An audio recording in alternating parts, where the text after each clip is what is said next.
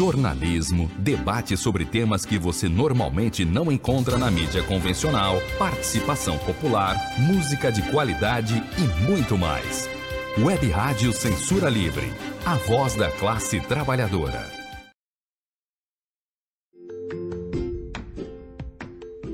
Olá, eu sou Lucília Machado, jornalista e diretora da consultoria Acessar Comunicação, Diversidade e Inclusão. Este é o podcast Acessando Lucília, que você ouve e assiste todas as terças-feiras, a partir das 18 horas, na web rádio Censura Livre, pelos canais do Facebook e do YouTube. Fique com a gente!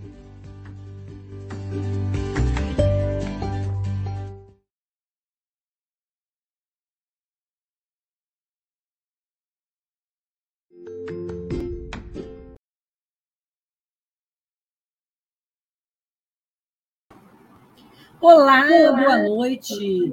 E depois desse som estridente do rock and roll nessa tarde de terça-feira, é, nós vamos receber aqui hoje, que semana passada tivemos um problema técnico, mas hoje estamos aqui mais potentes do que antes. Eu vou receber a Valéria Suri e a gente vai conversar sobre um assunto bem interessante que é a transexualidade, transgênero e o modo de viver. Esse papo, a gente vai antecipar um pouco do Dia Nacional da Visibilidade Trans, que é celebrado dia 29 de janeiro. A Valéria é uma estudante de Direito, consultora corporativa Inclusão e Diversidade. Ela é paulistana. A nossa convidada é uma mulher transgênero que assumiu sua identidade há 10 anos, aos 34 anos de idade, e hoje é uma relevante ativista pelos direitos humanos e atuando na região do Presidente Prudente. Ela também é uma pessoa com deficiência visual, ela tem baixa visão, é, devido a uma doença degenerativa. E a Valéria também é nossa companheira na Frente Nacional de Mulheres com Deficiência e está na luta aí. Valéria, eu vou me descrever e depois eu vou passar para você se descrever. Eu sou uma mulher morena, agora estou bem queimadinha do sol, com cabelos castanhos, eu estou com óculos de aro dourado, tem uma correntinha perolada, eu estou com um brilhinho na boca, uma blusa bege com, com detalhes pretos, estou no meu quarto e atrás de mim tem uma porta branca, um armário branco e um porta-retrato colorido. Então, Suri, vou chamar de Suri, que é, é um nome mais simpático e como, é, e como a amiga gosta de ser chamada. Suri, eu queria que você se descrevesse e falasse da importância de a gente estar aqui conversando sobre esse tema quebrando tabus, né? Boa noite, Lucília. É um prazer enorme participar aí do seu episódio Encontro com Lucília. Boa noite, ouvintes da Rádio Sem Censura FM, Censura Livre FM. É, eu sou Valéria Suri, falo de Presidente Prudente. É, estou falando também do meu quarto. Sou uma mulher de pele clara, cabelos escuros e lisos até a altura dos ombros é, também uso um batom bem clarinho nos lábios. Estou é, usando uma blusa regata com, com alcinha, com estampas claras. Estou no meu quarto. Ao meu fundo, à, à minha direita, tem uma poltrona coberta com uma, uma capa azulada, uma poltrona de três lugares. E eu acho que à minha esquerda atrás tem um criado mudo com uma peça de cerâmica. É, no fundo, uma cortina, a cortina tampando a, a janela do meu quarto. É um prazer enorme participar desse momento. É, eu sou uma mulher transgênero com deficiência visual. Estamos no mês de janeiro, né, comemorando, celebrando, né, o mês da visibilidade trans, que no Brasil é celebrado desde o ano de 2004. Essa data se, se tornou um marco porque no dia 29 de janeiro, no ano de 2004, o, foi pela primeira vez que o Congresso Nacional recebeu uma comissão de ativistas travestis e transexuais e nesse encontro saiu um pacto, uma campanha é, com o nome Travesti Respeito. Era uma campanha na época de conscientização, né? Com, com, utilizando o aparelho do poder público, isso foi uma coisa inédita, já foi uma coisa inédita, né? Receber essa comissão para dialogar. Então, da importância histórica dessa data, ela é celebrada todos os anos, a partir de então, dia 29 de janeiro, é celebrado o Dia Nacional da Visibilidade Trans, e, e e aí, em decorrência dessa data, durante o mês todo de janeiro, aí várias organizações, né, grupos de ativismos, até partidos políticos, outras instituições promovem eventos, atividades em torno do, dos temas aí que perpassam a, a, inclusão social, né, o respeito das identidades trans. Isso, e abrindo esse espaço de diversidade e inclusão. É, mas seria importante, antes da gente começar o papo, é, muita gente não sabe a diferença de uma pessoa transgênero, travesti. Explica mais ou menos para a gente. Eu sei que, que é muito complexo e às vezes, mas assim, em poucas palavras, eu sei que você vai conseguir passar essa realidade que muita gente não entende e, e eu acho que está mais do que a hora da gente, das pessoas entenderem esse, essas terminologias, né? No início, é, só se falava em travesti, né? Toda pessoa que partia né, do, do, de, um, de uma constituição biológica masculina e, e, passava a adotar uma vida, uma vestimenta, um comportamento, um nome feminino, era simplesmente né, aí, é, definido como travesti, e era um nome bastante associado à marginalidade, à prostituição, à drogadição, né? Era, era uma imagem bem pejorativa, muito negativa.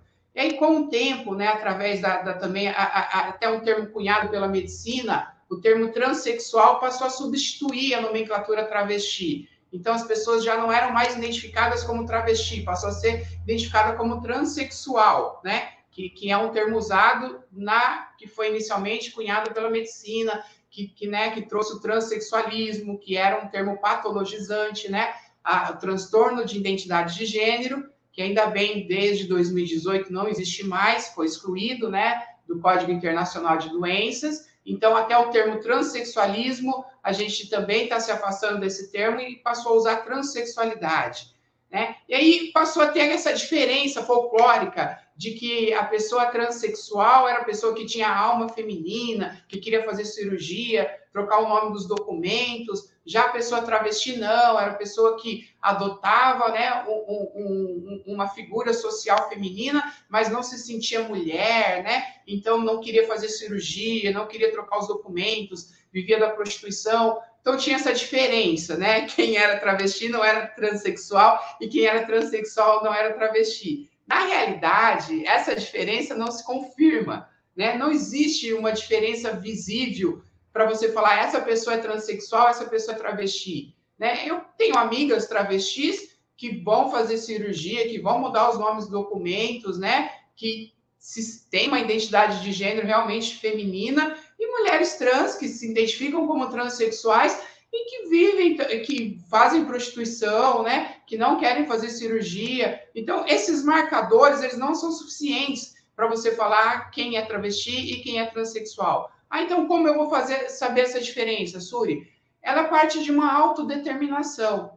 Cada, cada pessoa trans, ela vai te dizer, eu, eu sou uma travesti ou eu sou uma transexual, né? A, a, o termo travesti passou a ser uma identidade de gênero. Olha que curioso, Lucília. O Brasil é o único país do mundo que tem travesti como uma identidade de gênero. As pessoas se identificam como travesti. E essa identificação teve uma motivação política, né? Ah, se não, se não existe diferença, por que então algumas se identificam como transexual e outras se identificam como travesti? É como uma afirmação política. Eu, eu conheço, eu tenho uma amiga assim que ela é uma advogada muito conhecida, muito bem sucedida em São Paulo, e ela faz questão de se autoafirmar como travesti, não como transexual. Tem uma outra amiga que é doutora, né, que fez doutorado em Campinas, escritora, né, Linda Mara Moira, também, né, faz questão de se auto-identificar como travesti, né?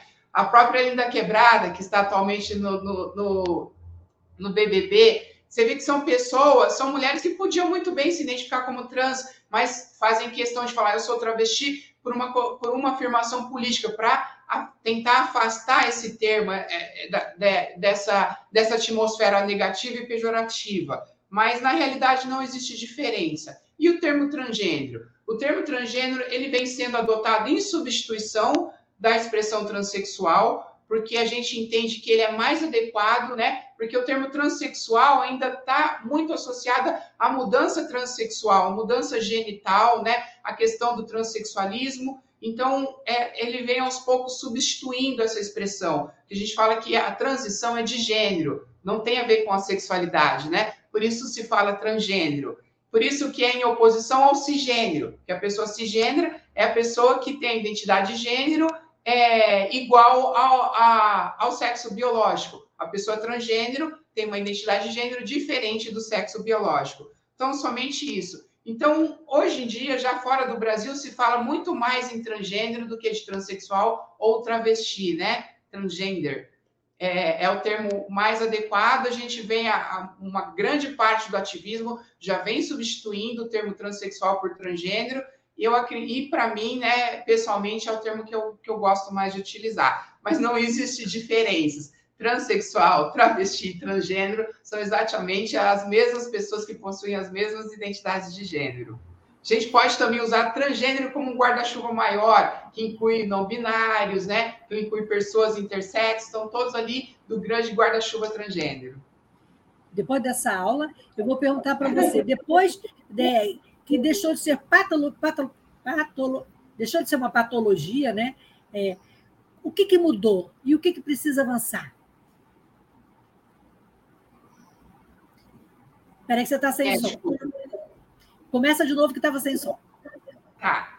Então, Lucília, essa, é, é, essa mudança que aconteceu em 2018, depois de muita resistência, de, de muita é, de muito enfrentamento mesmo, de muita luta do movimento trans, é, foi um grande marco, porque tirou esse estigma de, de, a gente ter uma patologia psiquiátrica, né? Uma pessoa trans, até 2018, era considerada uma pessoa com uma doença psiquiátrica, uma pessoa, uma pessoa com doença mental. Então, isso impedia uma pessoa trans de adotar uma criança, né? Tinha um estigma muito alto, você precisava de um laudo psiquiátrico, né, para ser considerada uma pessoa trans e, e, e ter acesso aí ao todo o processo transexualizador oferecido pela medicina. Hoje isso não é mais necessário. Se entende-se que transgeneridade é uma identidade de gênero, é uma forma de vida, né? É uma forma diferente da natureza humana. Não tem nada de patológico nisso, não tem nada de doença nisso, né? Então isso foi um grande avanço.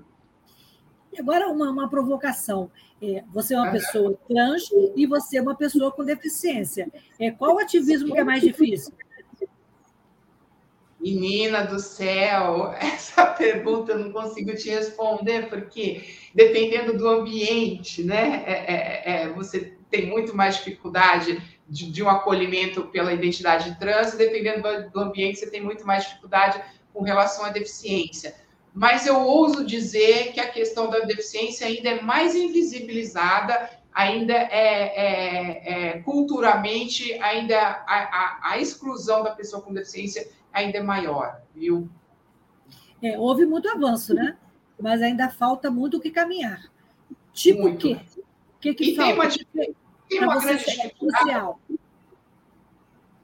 É, Luci, tem uma grande dificuldade, se você me permite o comentário, é assim. Lógico. É, existe, existe, uma dificuldade da comunidade trans é, é olhar para a inclusão das pessoas com deficiência, e existe uma dificuldade da comunidade de PCDs olhar para as identidades trans, né?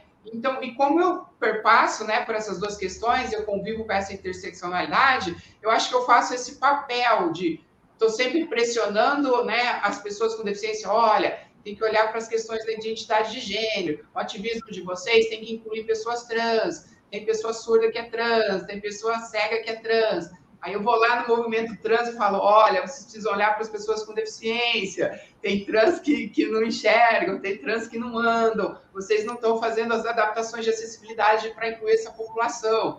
Então eu fico transitando assim, entre esses dois públicos, né? E sempre pressionando para que eles olhem um para os outros, né? Eu acho importante, eu me vejo com essa importância de fazer esse papel de, de, de aproximação de duas comunidades que, infelizmente, são bem distantes, Lucília, porque a, os problemas parece que não perpassam, né? As pessoas não entendem que tanto pessoas trans como pessoas deficientes podem é, fazer parte das mesmas dificuldades, né? É, e aí eu acabei até esquecendo sua pergunta, comentando, fazendo esse comentário. Eu perguntei para você é, como é que é transitar né, nesse, nesse né, exatamente o que você falou, você respondeu. Está respondido de certa forma, né? Tá. É, alguma coisa interessante, muitas mulheres trans ainda enfrentam é, dificuldades é, no, no, trabalho, especialmente, né? É, a gente sabe que nas Forças Armadas, né, a Dilma assinou em 2016 reconhecendo o direito das pessoas trans usarem o nome social, a identidade de gênero, na própria administração pública, né? Mas assim, a teoria na prática é outra. Como é que você vê essa questão, né? principalmente nesses tempos conturbados de negacionismo? É, como, é, como é que você avalia essa situação, né?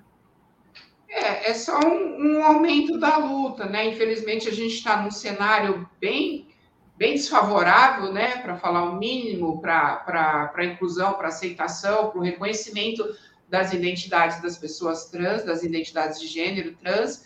E nas Forças Armadas é, infelizmente, um ambiente muito hostil ainda para essa população, né? Porque é um reduto onde se dissemina culturalmente o machismo extremo, né? O sexismo extremo. Então, você ter uma pessoa trans dentro né, dentro das Forças Armadas que está desafiando toda essa construção machista, né, do homem forte, do homem ruste, né, do homem que para onde não onde não cabe a delicadeza, a feminilidade, e aí você vê pessoas trans querendo sim ser inseridas nas Forças Armadas e seguir uma carreira e lutando judicialmente para isso. Tem uma grande amiga, né, que é a Bruna Benevides, aí do Rio de Janeiro, que ela conseguiu na... né, dessa região. É, é, isso, ela conseguiu na justiça aí o, o direito de ser reintegrada né, à posição dela, na patente dela na Marinha. Isso foi uma grande vitória para todas nós e, e, e, mostra sim que uma pessoa trans, que uma mulher trans, ela pode perfeitamente, né? Isso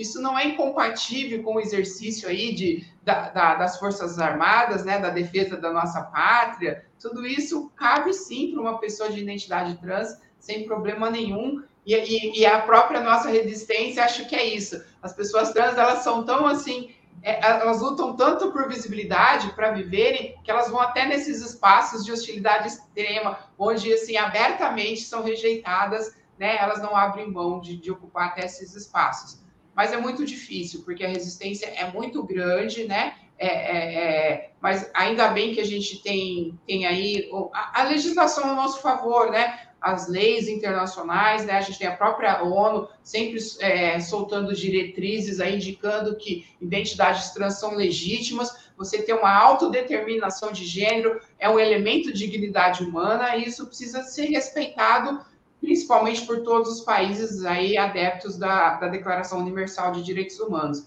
Então, o Brasil não pode fugir disso. Então, todas as demandas por direitos da população trans, quando chegam no Supremo Tribunal Federal, hum, os ministros não têm outra saída a não ser reconhecer esses direitos, né? Porque eles, como tutores da nossa Constituição, eles têm que reconhecer que a gente tem legitimidade e nós temos direitos igualmente como todas as outras pessoas e foi do Supremo Tribunal Federal, então, que partiu aí o reconhecimento das identidades, a, a, autorização de mudança de nome diretamente no cartório, sem precisar ir fazer cirurgia de readequação sexual e sem a necessidade de uma sentença judicial. Isso também foi um grande ganho de 2018. E recentemente, em 2019, aí, a equiparação da transfobia ao crime de racismo, também vindo lá do Supremo Tribunal Federal, foi uma outra grande conquista da nossa população, em, em, em pleno cenário aí de, de bolsonarismo, né? Ô, Suri, e a gente sabe que o Brasil é o país que mais mata pessoas LGBT mais, né? E pessoas com deficiência também são vítimas de violência, mulheres com deficiência. Eu queria que você falasse, comentasse essa barbárie, né? Como é que a gente pode deter essa barbárie e também da importância da Frente Nacional de Mulheres com Deficiência nesse momento e nessa vertente. Certo. É triste, mas já há, há longos anos o Brasil tem o pódio, né? É o, é o campeão de assassinatos contra LGBTs e nessa conta, né, o número maior sempre são de pessoas trans, né, travestis e transexuais, infelizmente. É... A... não existe dados oficiais, a gente tem alguns números que são levantados pelo próprio movimento, né, pela ANTRA, pelo GGB da Bahia, né, ou seja, é a própria população LGBT contando os seus mortos, né, você não imagina o peso emocional que isso tem. Partir do próprio movimento ter que contabilizar e conviver com a violência, porque são mortes aí com requintes de crueldade muito fortes, né? Você vê que é, são crimes de ódio, sim, inquestionavelmente. É, e com pessoas com deficiência não é muito diferente. A gente não pode dizer que o Brasil é o campeão, mas é, é, é um cenário totalmente no escuro. A gente não sabe quantas pessoas com deficiência sofrem violência, porque esses crimes não chegam a ser denunciados, né? As pessoas não têm como relatar. É, muitas vezes a violência não é associada à deficiência, então isso fica no anonimato. É, então você vê que são duas realidades né, de extrema invisibilidade e vulnerabilidade nessa questão de proteção à violência. Você não vê políticas públicas vindas do poder público, do governo, especificamente para a proteção dessa população. É como se, ela, se esse recorte não fosse reconhecido. Ele não é reconhecido em estatísticas, ele não é reconhecido é, em políticas de proteção. Né? A gente pode citar para as pessoas com deficiência e para as pessoas trans um avanço aí na Lei Maria da Penha, que conseguiu reconhecer pessoas trans dentro dessa proteção e conseguiu prever uma punição maior para crimes contra mulheres com deficiência e exigiu que fosse sim é, especificado nos boletins de ocorrência, que fosse especificado né, que as vítimas tinham possuíam deficiência ou que adquiriram alguma deficiência partindo da violência. Isso é um avanço, mas é muito pouco, porque, como você disse, na prática, isso não se materializa, Lucília, né? Você vê raras delegacias aí, DDMs, que tem no boletim de, corrente, de ocorrência campos específicos para você relatar lá, para escrivã, né? O escrivão relatar lá que o crime é de transfobia, né? Que, que a vítima é uma pessoa trans, ou que a vítima possui alguma deficiência, que o crime foi né, associado ao capacitismo, né? Você não tem, isso é invisível, você não tem um treinamento dessas pessoas, desses equipamentos, né? Das pessoas que operam esses equipamentos, né, delegados, escrivãos, polícia, próprio efetivo da polícia militar, você não tem treinamento para saber identificar quando o crime é contra pessoas trans, quando o crime é contra pessoas com deficiência, né? Então, assim, eu diria que essas duas populações, elas estão no mesmo nível aí de, de exclusão, né, de, de falta do olhar do poder público. Tem muito a se avançar, e eu acho que a frente é um, é um órgão muito potente para preencher essa lacuna, né? Para pressionar o governo, para pressionar a sociedade civil nesse sentido, né? De desenvolver estratégias, de desenvolver políticas e propor, né? Nego, negociar junto ao poder público. A gente está no ano de eleição, né? Que vai eleger um novo um novo presidente, que vai eleger novos governadores, novos deputados e novos senadores. Eu acho que é um espaço, um momento muito importante para a própria frente, né? Desenvolver propostas, desenvolver e levar para negociar né, levar para deputados, levar para candidatos a governadores, falar: olha, olha, olha para essa população, cadê seu plano de governo? Eu olhei seu plano de governo aqui, eu não vi nada, nem para mulheres trans, nem para mulheres com deficiência, né, para ir para combater a violência contra essa população. Você entende o quanto essa população está invisibilizada e está mercê, vulnerável à violência no Brasil? Então, acho que é o momento de, de negociar, de conversar com, com, com esses candidatos eu acho que a frente tem um papel de protagonismo muito grande. Eu tenho muito orgulho de ocupar, né, é, de ser uma aí da, das grandes ativistas da, da frente, né, que tem aí quase 200 ativistas hoje, e, e, e ser uma representante transgênero, eu acho que eu trago também é, é, esse elemento, esse diferencial para frente, né, de mostrar que a frente não está, né, lida também com, com essa interseccionalidade, que a frente não está focada simplesmente na mulher com deficiência, mas está olhando com a mulher com deficiência que, que perpassa com outras condições de vulnerabilidade, né? Que é a condição da cor da pele preta, né? Que é a condição da identidade de gênero trans, que é de uma classe social, né? Muitas vezes de vulnerabilidade extrema. Eu acho que isso enriquece, essa pluralidade enriquece muito a Frente Nacional de Mulheres com Deficiência. É, eu a gente vai fazer um intervalo para falar da rádio, mas tem dois um comentário e uma pergunta. A pergunta a Suri responde depois do intervalo. Vamos ver o comentário, Antônio? Maria Elisa boa noite a todas. Ela falou que está aprendendo muito com essas explicações, que temos que aprender muito mais para lidar com a diversidade. E a pergunta que você vai responder depois do intervalo é da Delma Pacífico. Ela falou que, perguntando para você, se há avanços no mercado de trabalho para as pessoas trans. Então, vamos no intervalo, 30 segundinhos, e a gente já volta com a Suri. Bora lá?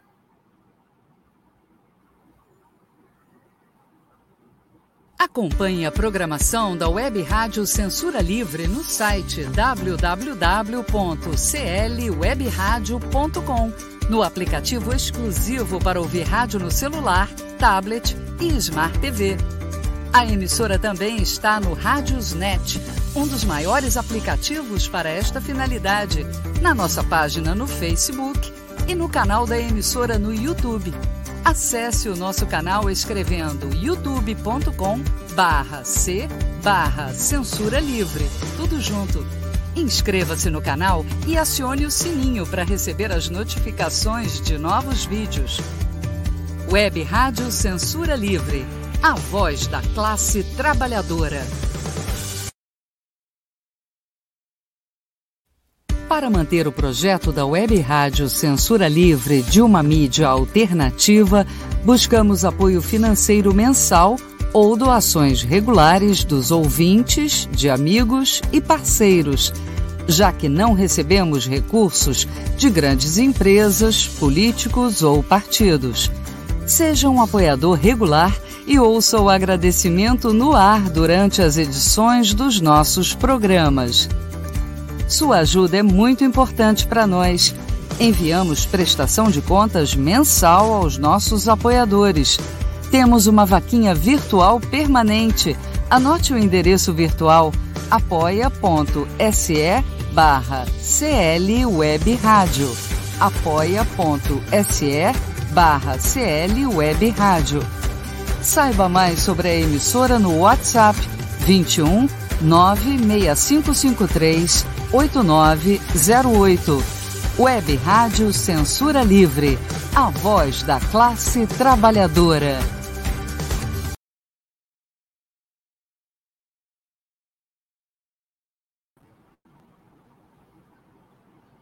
E voltamos então ao bate-papo com Valéria Suri. E antes de, de fazer a pergunta para Valéria, para Suri, é, tem um aviso aqui da rádio, né? Que desde domingo, dia 23, nós voltamos a transmitir ao vivo o áudio do estudo virtual. Então, no site e nos, nos apps da, da, da Web, Web Rádio Censura Livre. E aí tem aí na, na tela né, os nossos os links das nossas, nossas redes, né? Então, vamos, Suri. A pergunta da Delma Antônio, pode colocar de novo aí na tela para a gente rever? A nossa ouvinte Delma Pacífico perguntou para você, Suri, se há avanços no mercado de trabalho para as pessoas trans. Oi, oi, é Silvia? Delma, Delma. Delma, Delma. Beijo, Cé, Thelma. Obrigada aí por acompanhar aí a, a, a transmissão. Bom, eu, eu entendo como a, o espaço no mercado de trabalho ser fundamental para a inclusão social da população trans, né? ainda mais nessa ausência total de políticas públicas. É, quando uma, uma mulher trans, né, um homem trans consegue uma vaga no mercado de trabalho, a vida dela muda completamente, né? O olhar da sociedade para ela é, é, é, passa a ser outro. A gente, a, a, infelizmente, a, a, gente lida com, com um número de para mulheres trans, mais de 90 por, 95% vivendo hoje em dia da prostituição, né? Isso é gravíssimo, né? Isso que é o que ajuda a, a, a ter esse, também esse número gigantesco de violência, de assassinato, de estigma. Mas a, a gente vê um, um movimento, sim, das empresas hoje olhando para a diversidade e olhando para a população trans como potencialmente um, um, uma população que pode, sim, oferecer uma mão de obra aí qualificada, uma mão de obra de qualidade para as empresas. Existem muitas consultorias hoje trabalhando nessa intermediação, né, de preparar empresas, o ambiente das empresas para receber a população trans e, e, buscando pessoas trans também que estão aí no mercado, que estão aí na sociedade, né, preparando currículos, oferecendo cursos, oferecendo formação, né, para preparar essas pessoas também para ingressar no mercado de trabalho.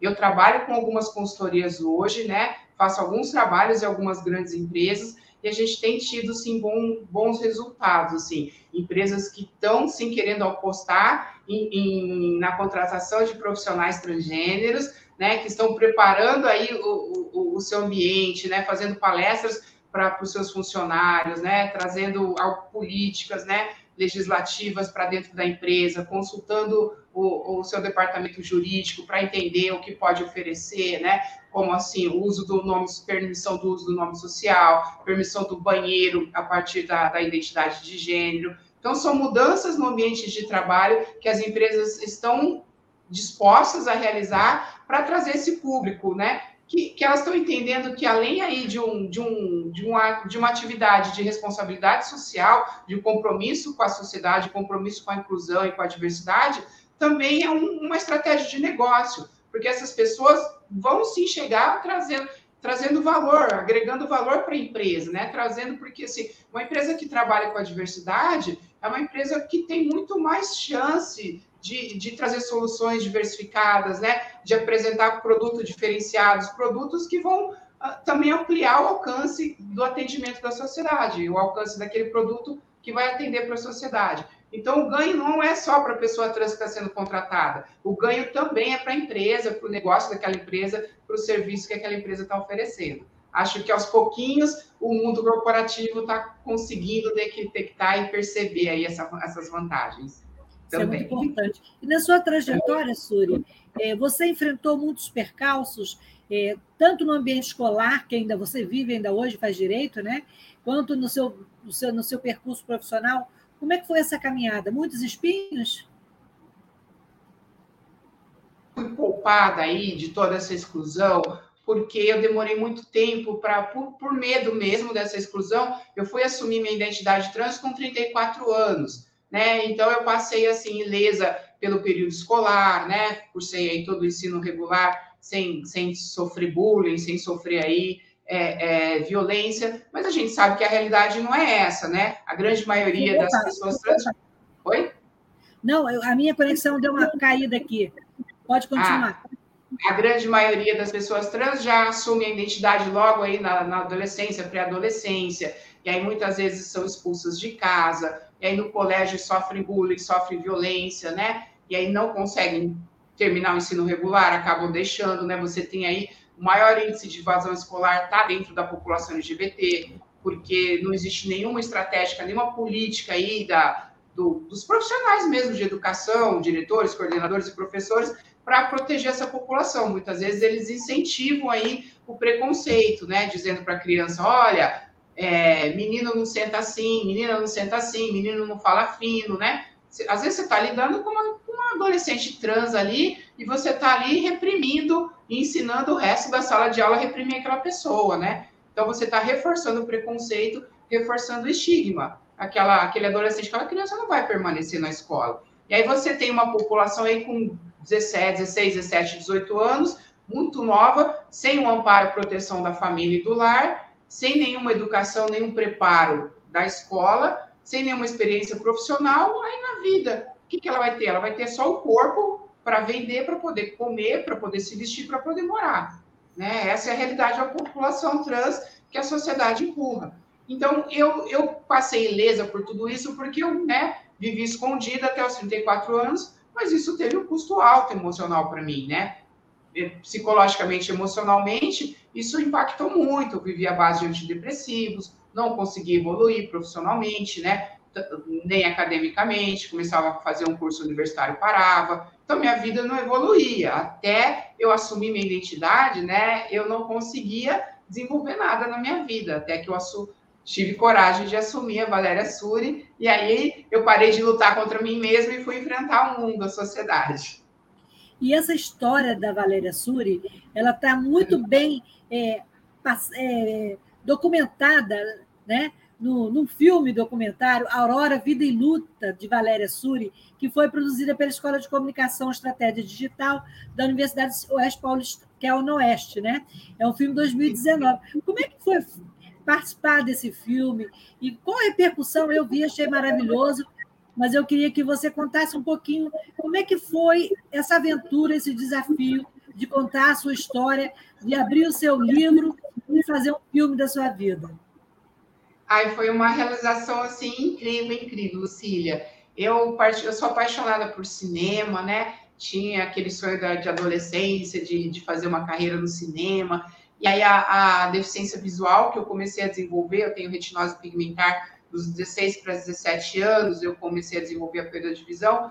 Isso foi, né, é, naquela época eu ainda achava que pessoa que não enxergava não era capaz de fazer nada, então isso foi redirecionando aí meus sonhos, meus objetivos, e eu fui abandonando aí é, é, é esse sonho aí de, do mundo no, no cinema. E aí, por, por assim, curiosamente, né, dois professores de cinema da, da, da UNOeste, do curso de pós-graduação de cinema, que a UNOeste é uma universidade particular aqui de Presidente Prudente, me convidaram no ano de 2019 para fazer um documentário.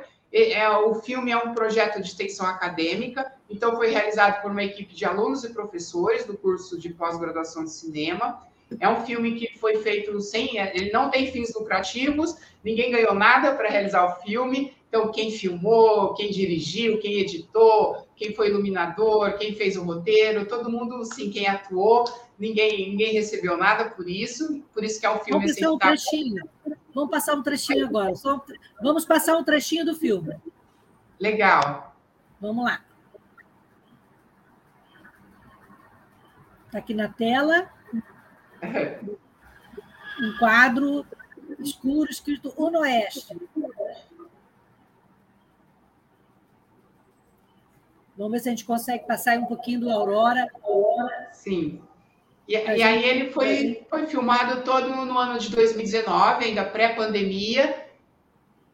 Só que ele só estreou agora no final de 2021. Né? Estreou no dia 3 de dezembro, Dia Internacional da Pessoa com Deficiência, que também foi um super presente. E teve uma exibição aqui presencial. E agora ele está aí circulando livremente no YouTube. Né? Agora no dia 31 de janeiro vai ter uma exibição, um cine debate com o pessoal da, do curso de do, do, grupo de estudos de gênero do curso de psicologia da Unesp, de Assis, e ele está tendo uma repercussão assim para mim muito positiva. As pessoas estão se emocionando, se sensibilizando, e ele traz essa discussão, né? Ao mesmo tempo abordando temas que perpassam pra, com, pela identidade de gênero trans, também pela questão de deficiência visual. Então, eu acho que conseguiu aí botar na tela. É, uhum. Só um pedacinho, vamos ouvir. Está passando aí. Um quadrado preto falando da escola. E aparece a imagem do aquário.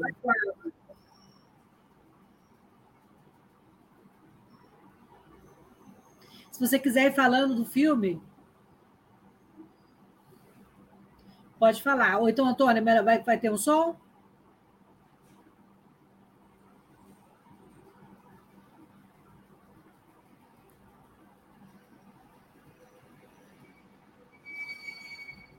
Acho que você está sem som, Valéria. Está aparecendo aqui na tela a imagem do aquário, né? Que é a apresentação, e os créditos aqui do laboratório, né? Você pode falar, Valéria. Antônio, acho que a Valéria pode ir falando e a gente coloca o link no YouTube aqui para as pessoas depois assistirem, curtirem, comentarem.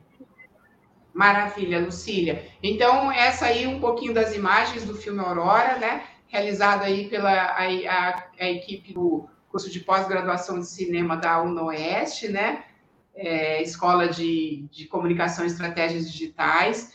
É, o filme foi produzido no ano de 2019, toda a captação de imagens foi feita durante o ano de 2019. Eles foram me acompanhando em todos os lugares né, que, eu, que eu fazia alguma atividade, apresentação artística, né, reunião do Conselho Municipal de Saúde, né, vieram na minha casa, mostraram um pouquinho da minha intimidade.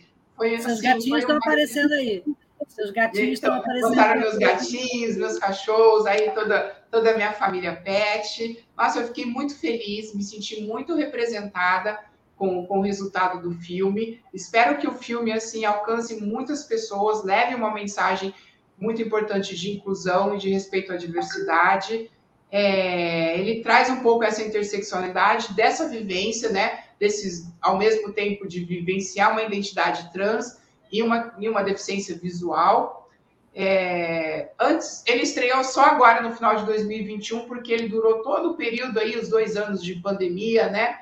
É, que foi o, o tempo de, de, fazer edição, de colocar trilha sonora, né? De fazer toda aí a, a parte de finalização do filme como o espaço da, da faculdade ficou fechada durante todo esse tempo, abria assim para raras vezes. Então ele demorou, foi um, foi um processo muito longo, assim, durante todo o tempo de pandemia, para fazer a parte de finalização, né? Então foi uma espera de dois anos para a estreia do filme. Hoje eu estou um muito feliz com o resultado. Tem um comentário, enquanto o filme continua passando na tela, é, uhum. tem um comentário da Delma falando que achou linda a sua relação com seu pai, mostrada no filme, emocionante. A gente não quer dar spoiler, mas fala um pouquinho dessa relação e da importância desse vínculo para você se firmar né, nesse, nessa nova etapa da sua vida. Com certeza, Lucília. Olha, um, uma, um dos grandes momentos cruciais para uma pessoa trans na hora da, de, de, assumir a identidade trans é muitas vezes ter que romper esse vínculo com a família. Muitas vezes é essa a escolha que uma pessoa trans tem que fazer. Ou eu vou me manter, vou manter o amor da minha família e o meu vínculo familiar, ou eu vou assumir minha verdadeira essência e a minha identidade, minha identidade trans. Essa é a escolha que muitas pessoas trans precisam fazer na vida, né? E porque quando assumem, acabam perdendo totalmente o vínculo familiar. Eu tive a sorte, o privilégio, assim, de ter um pai, assim, é, é sei lá, um presente divino que me acolheu, né? Uma família inteira que me acolheu, meus irmãos me acolheram, meus tios, minhas tias também. E isso fez muita diferença na minha vida, porque eu, eu você ter o, ter o apoio da sua família, você se sente mais fortalecida para enfrentar o preconceito lá fora, o preconceito da sociedade. Ele, a gente sabe que é muito pesado, né? Mesmo que ele não seja aí é, hostil, mesmo que ele não seja escancarado, mas mesmo de forma velada, ele acontece cotidianamente esse preconceito. Agora, se você tem um lugar, né, um, um, uma fonte aí de, de, força, né, um porto seguro, onde você consegue chegar e receber amor, receber acolhimento e reconhecimento, isso faz toda a diferença, com certeza, né? E eu tive essa sorte, né? E é da minha família, do meu pai, dos meus irmãos, que me nutrem, que me dão forças para enfrentar toda a sociedade. Porque você vê, fazendo um comparativo com os outros segmentos vulneráveis, uma pessoa preta que enfrenta aí todo o, o, preconceito, o racismo, né, que a gente sabe muito bem que acontece cotidianamente na sociedade. Mas pelo menos dentro do lar dela, com a família dela, ela é protegida, ela é amparada e reconhecida, e onde ela reúne forças para lutar. Uma pessoa com deficiência também, né? Em tese, mesmo ela sofrendo todo o capacitismo da sociedade, ela tem o um amparo aí, a proteção do, do ambiente familiar, né, dos seus entes, dos seus entes familiares. Já com uma pessoa LGBT, na grande maioria das vezes, a rejeição já começa dentro do ambiente familiar. Então, ela não tem nem esse amparo, nem essa proteção. E isso é muito triste, deixa, essas pessoas numa posição de solidão, de desamparo, assim, extremo, né? É, é, é, é essa é a grande diferença de ter ou não o reconhecimento e a compreensão da família. A gente colocou aí o link do, do filme no YouTube, é, que é youtube.barra underline QTW6HYT teu ele 1ZG. Está aí na tela e quem quiser assistir, curtir, comentar. E realmente é assim, emocionante, como a Delma falou, é, de arrepiar, né? É, é, é muita emoção. Galera, a gente não pode deixar de falar de um assunto polêmico que está nas redes, que é o BBB, né? O tal Big Brother Brasil 22. Como é que você está vendo a participação da cantora e atriz Linda Quebrada? É, a primeira travesti a participar de um, desse programa polêmico, né? E também sobre aquela questão das pessoas é, se dirigirem a ela no, no gênero errado, né? E como é que você está vendo essa repercussão? Tá. Positiva. Pode falar. Pode. Para mim está sendo, eu estou vendo de uma forma muito, muito positiva. Eu acho que a linha eu já conhecia, já acompanhava o trabalho dela. Eu sabia que o trabalho dela é feito com muita seriedade, com muita responsabilidade, né? Ela é uma porta-voz de toda a comunidade, de muita importância, de muita relevância, pelo conteúdo, não só pela qualidade, pelo trabalho artístico que ela faz, mas pela mensagem que ela leva, com muita responsabilidade e muita propriedade. Então, quando eu fiquei sabendo que ela estaria aí, que ela ia compor aí, né, o casting do BBB, eu já fiquei bastante empolgada, bastante feliz, que eu entendi que seria uma pessoa que ia representar muito bem a nossa comunidade, e é o que tem sido feito. Ela não tem, tem ela não tem perdido as oportunidades, né, de... de Você está vendo? De passar, né, eu, eu eu não costumo ver, não costumava ver, mas este eu estou olhando com um pouquinho mais de calma, aí, um pouquinho mais de atenção por conta das participações dela. Tenho gostado muito, né? Ela não perdeu as oportunidades aí de passar as mensagens, de instruir a sociedade. Ela está instruindo toda a sociedade através aí da, da correção de alguma de, de, de algumas expressões inadequadas de outros participantes mas de uma forma delicada, né? De uma forma educativa, não de uma forma hostil. E isso faz toda a diferença, Lucília. Você passar uma mensagem, você fazer uma correção, né? De uma forma acolhedora, de uma forma empática, isso faz toda a diferença para aquela mensagem ser realmente incorporada para quem está recebendo e para quem está assistindo também repensar e olhar. Está sendo assim uma prestação de serviço gigantesca. Tem uma informação aqui da produção que não foi possível abrir o áudio por questão de direitos autorais. A gente também não pensou nisso antes, né? Mas não tem problema. É, as pessoas podem acessar o YouTube e assistir o filme da Suri. Suri, e vem aquele tema também da, da, dos tempos conturbados que vivemos, como é que está o oferecimento né, da redesignação sexual na rede pública de saúde, né? E também que outros tipos de políticas públicas é, são disponibilizadas para as pessoas trans. É, bom, é, o processo transexualizador ele é oferecido pelo SUS desde 2008, tá? Na, no rol aí de, de, de especializados ofer, oferecidos pelo Sistema Único de Saúde. O processo transexualizador é, envolve aí toda, todos os atendimentos, intervenções cirúrgicas que para a transição de gênero de uma pessoa trans. Tá? Então, ele envolve uma equipe multidisciplinar tá? que, que é composta por psicólogos, psiquiatras, assistentes sociais, cirurgião plástico, é, endocrinologistas, ginecologistas, é, urologistas, tá? Então, o, alguns centros, centros hospitalares no Brasil oferecem esse processo transexualizador, são poucos, acho que existe em São Paulo, no Hospital das Clínicas, no Rio de Janeiro, no, no Pedro Ernesto, eu não sei se ainda funciona, tem em Porto Alegre, abriu um recentemente no, em, em, Pernambuco, em Vitória. Então, são algumas aí, quatro ou cinco capitais hoje em dia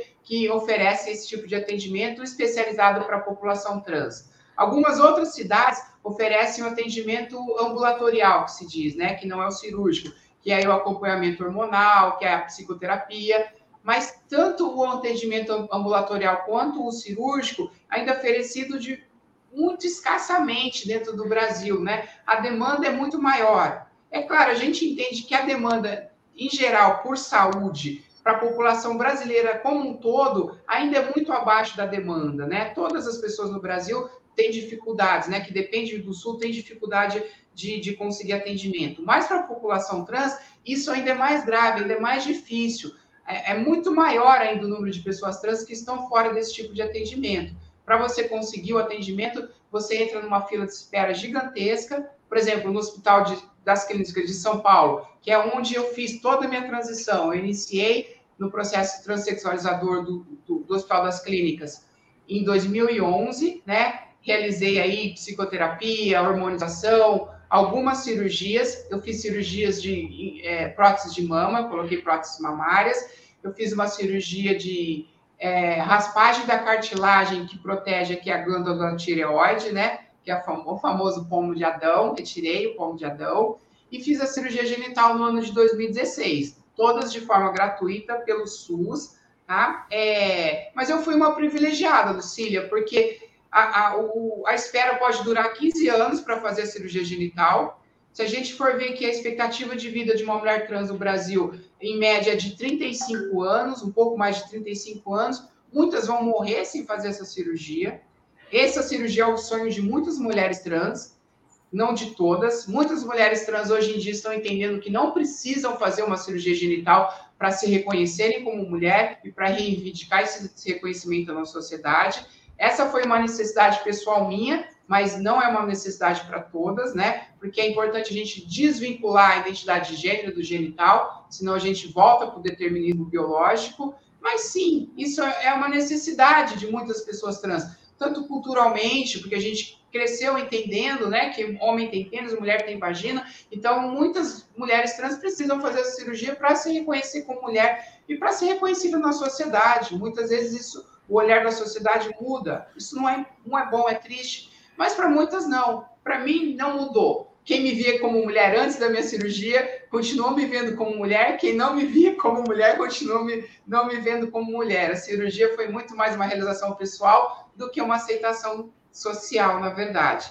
Então, existe ainda grande, uma grande bandeira né, da, da do ativismo de, de, pessoas trans é que se amplie esse atendimento, que ele vá para. Né, que, que, na verdade, esse fosse um atendimento, pelo menos ambulatorial, né, de hormonização, de psicoterapia, fosse oferecidos em todas as OBSs aí de todos os municípios, como atendimento para todas as outras pessoas, né? Não concentrar, né, em lugares especializados, né? De novo, uma comparação com as pessoas com deficiência. Querem colocar as pessoas trans em guetos, né, em lugares específicos, para que elas não convivam com, com o resto da sociedade como olha, pessoa trans, só aquela pessoa especializada que atende naquele lugar específico, que elas vão, ficam concentradas lá e ficam longe dos olhos gerais da sociedade. Então, a nossa luta é que seja um atendimento aí que, que, que todos os, os médicos, né, que todo endocrinologista possa fazer esse atendimento, né, que todo cirurgião plástico, né, que a grande maioria tenha conhecimento de, dessa especialidade, né, para que, que as pessoas trans possam ser atendidas em todas as localidades do Brasil. É, teve um comentário ali, acho que uma pessoa que colocou ali, né, Antônio? É, o El Castilho falou Stephanie Brasil. Eu não sei se tem algum significado, mas aí é, pode ser uma pessoa que está presente aqui, né? Uhum. Participando aqui dessa conversa tão, tão, é, tão boa, né? E tão esclarecedora. É, Suri, é, a gente está chegando no final e eu queria que você falasse, então, mais uma vez, é, da programação. Você falou no dia 31 que você vai participar, né? De, de, um, de uma live, né? E desse esse recado para a gente e confirmasse a importância desse dia para a comunidade de, de transexuais, de transgênero. E o que, você espera depois dessa pandemia? É, qual vai ser a nossa maior luta? Enquanto mulheres, enquanto pessoas com deficiência, enquanto seres humanos. Ah, legal, Lucília. Bom, amanhã eu tenho um evento em Belfort Roxo, também online, com o Instituto de Tecnologia de Belfort Roxo, né? Coordenado aí pela doutora Jaqueline Gomes Jesus, que é uma grande amiga, também mulher trans, doutora aí, grande ativista, grande orientadora de aí inúmeros projetos aí voltado para pesquisa de gênero. É, amanhã eu vou ter é, é, é, essa, essa grande oportunidade, essa grande honra de participar de um seminário com o Instituto de Tecnologia de Belfort Roxo. Vai ter outras pessoas trans também. É, vai ter a Luana Yala, que acho que também é de Niterói, uma mulher trans cadeirante, né, a, a importante ativista aí do Rio de Janeiro. E no dia 31, é, último dia de janeiro, eu vou fazer um evento, um cine debate com o, o grupo de pesquisa de gênero da, da, do curso de psicologia da Unesp de Assis. Também é um evento muito, muito bacana, assim, eu sei que muito gratificante para mim. Vocês estão todos convidados aí, todo mundo que está assistindo. E, e aí, fico disponível aí, deixo né, meu, meu Facebook, Valéria Suri, Valéria com W2L, Suri com I. Meu Instagram é suri.valéria, quem quiser convidar tá aí. aí o pessoal também pode. Algum evento. É, Aí no dia 8, no dia 8 de fevereiro também eu vou participar de uma roda de conversa com a, a Associação de Deficientes Visuais do Estado do Rio de Janeiro, a Diverge. Diverge. Um grande abraço para o pessoal da Diverge. Vou estar com o pessoal da Diverge aí fazendo um encontro, falando sobre transgeneridade, também em celebração ao mês da visibilidade trans. É, e é importante, assim, que a visibilidade da população trans, né, que ela, que ela transborde um mês de janeiro, né? Que ela aconteça durante todo o ano, que os grupos aí de ativismos, né? Mesmo de outros segmentos, né? População, né? Do ativismo da, da, da luta preta, da luta da pessoa com deficiência, né? De todos os outros segmentos de luta, entendam que dentro das pessoas pretas também tem pessoas trans, dentro das, da comunidade com deficiência também tem pessoas trans, então que eles incluam também, né? a luta pelos direitos dessa população dentro das suas pautas de luta, né? que a sociedade em geral possa olhar para essa população, que os empresários possam olhar para essas pessoas como é, uma mão de obra capacitada, uma mão de obra potente, né? que pode muito bem incluir aí a, o, seu, o seu time aí de, de, de produção do, do, trabalho, né, do seu segmento de negócio, é, é, que as universidades olhem e possam oferecer políticas de inclusão para a população trans, que as escolas olhem para os adolescentes e para os alunos trans e que façam políticas de pro, proteção dessa população. Eu acho que aí esse é o maior ponto de você combater o preconceito, né? Ninguém nasce preconceituoso, o preconceito ele é aprendido, ele é ensinado, e nos ambientes que você é impedido de levar conscientização, que você é impedido de levar formação, a cabeça dessa pessoa ela não fica vazia, ela vai ser preenchida com preconceito, né?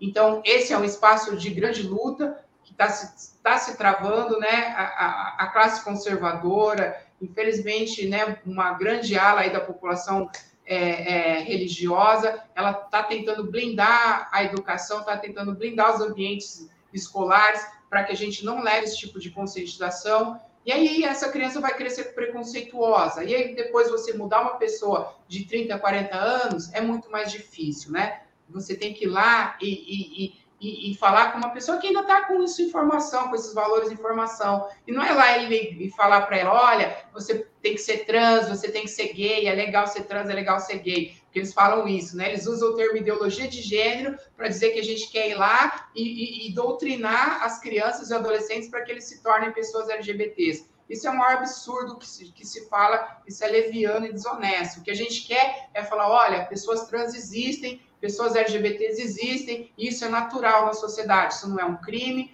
isso não é uma, uma, uma, aberração, isso não é uma doença mental, isso não é uma possessão demoníaca, é só uma forma diversa de se viver a própria, o próprio gênero, a própria sexualidade. O que vai fazer? Não vai fazer essa criança virar trans ou virar gay, porque virar, ser trans ou ser gay é uma escuta íntima, uma escuta pessoal, visceral, lá dentro. Ninguém vira gay porque ouve falar, porque passa a saber que existe gay ou passa a saber que existe trans, né? A diferença vai ser que essa pessoa, na hora que for uma pessoa adulta, né, e tiver um filho gay, ele não vai expulsar de casa. Ele pegar, ele ser um empresário, pegar um currículo de uma pessoa trans, ele vai olhar esse currículo e vai poder contratar essa pessoa. Então, é essa mudança social que a gente quer. O ativismo que a gente pratica hoje é para uma mudança que a gente talvez não veja, né? O que a gente colhe hoje é quem lutou lá atrás, 10, 20 anos lá atrás. E a gente luta hoje para mudar a sociedade para quem vem lá na frente. É, é, é, isso que eu desejo, é isso que eu espero. Suri, gratidão imensa, luta que segue. Eu agradeço demais a sua participação, trazendo informações e enriquecendo aqui o nosso espaço de diversidade e inclusão. Beijo grande Obrigada. e a gente volta na próxima semana e você está convidada para uma outra oportunidade aqui, voltar e falar mais sobre esse assunto que está na, que tá na onda, que está na mídia, que está na pauta e que a gente precisa falar, né? E a gente precisa viver essa realidade. Muito obrigada, beijo grande e até a próxima terça, gente. Beijo, muito beijo. obrigada. Foi um prazer enorme. Beijo.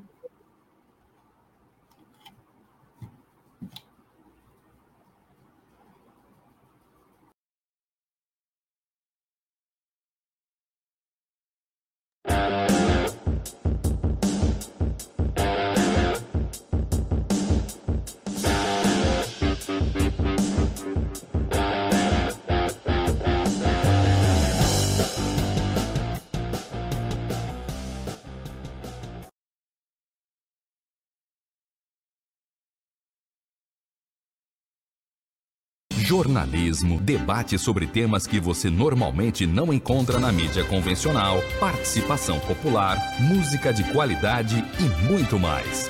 Web Rádio Censura Livre, a voz da classe trabalhadora.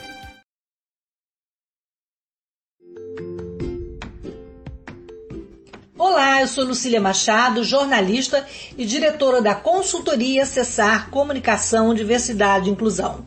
Este é o podcast Acessando Lucília, que você ouve e assiste todas as terças-feiras, a partir das 18 horas, na web rádio Censura Livre, pelos canais do Facebook e do YouTube. Fique com a gente!